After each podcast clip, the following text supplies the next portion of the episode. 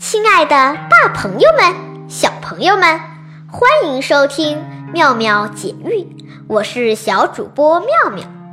数对是在有限的空间里行文，所以遣词造句往往会用到大量的典故。《声律启蒙》就是一个用典的典范教材，甚至可以说是句句有典故。从典的手法上，可以把典分为四类：明用、借用、暗用、反用。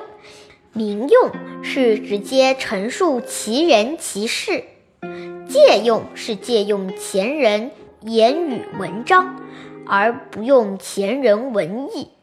暗用是将典故融在句中，不露痕迹，即使不知道典故也可以阅读。反用是将前人的事迹反转过来使用。由于《声律启蒙》是一本关于声律和数对的启蒙教材，本身没有太多的文艺，所以它用典多为明用和暗用，很少有借用和反用。今天我们一起来读读《声律启蒙》的第四篇四肢的一部分。四肢。茶对酒，赋对诗，燕子对莺儿，栽花对种竹，落絮对游丝。四目节，一足葵，瞿玉对露丝。半池红菡萏，一架白荼蘼。几阵秋风能应候。一离春雨甚之时，智伯恩深，国士吞，变形之叹。杨公德大，一人数，堕泪之悲。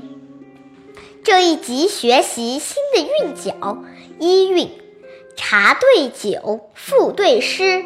赋是我国古代的一种文体，通常是用铺陈的方式来写景叙事，盛行于汉魏六朝。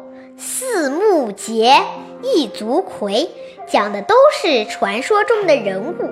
桀指仓颉，是传说中创造文字的人。据说他四目灵光，创造文字后，天雨粟。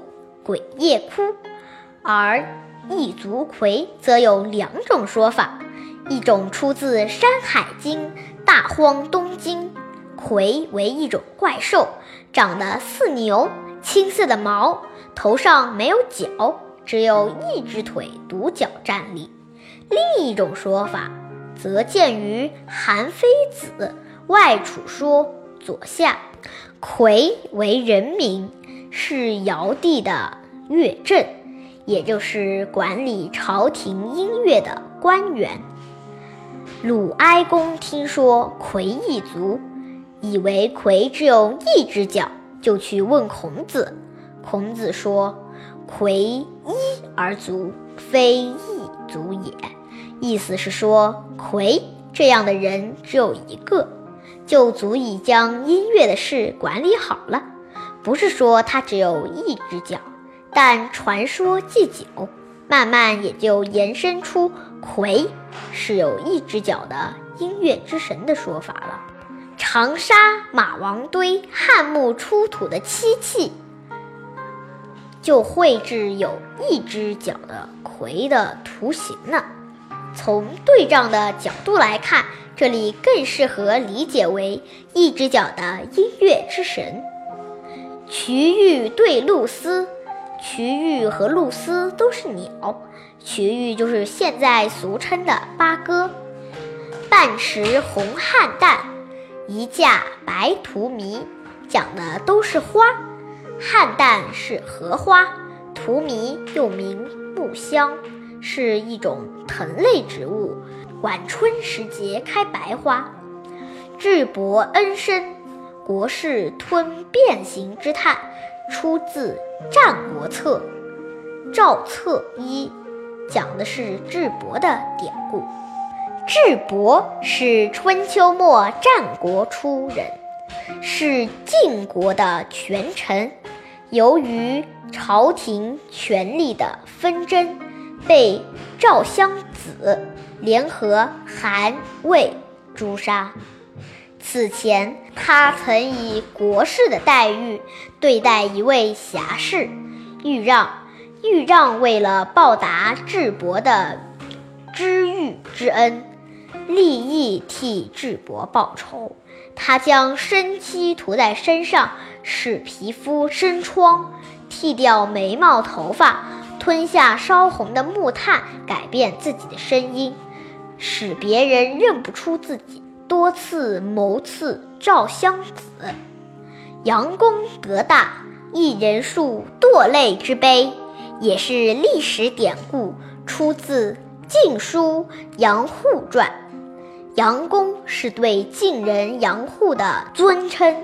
杨户主管荆州军务主事，在任十年，勤政亲民，甚得百姓们的爱戴。他死了以后，乡让百姓痛哭流涕，纷纷停下手上的工作。关闭了市场的交易来悼念他。后来，杨户的部下在他生前游玩休息的地方献山，立碑建庙纪念他。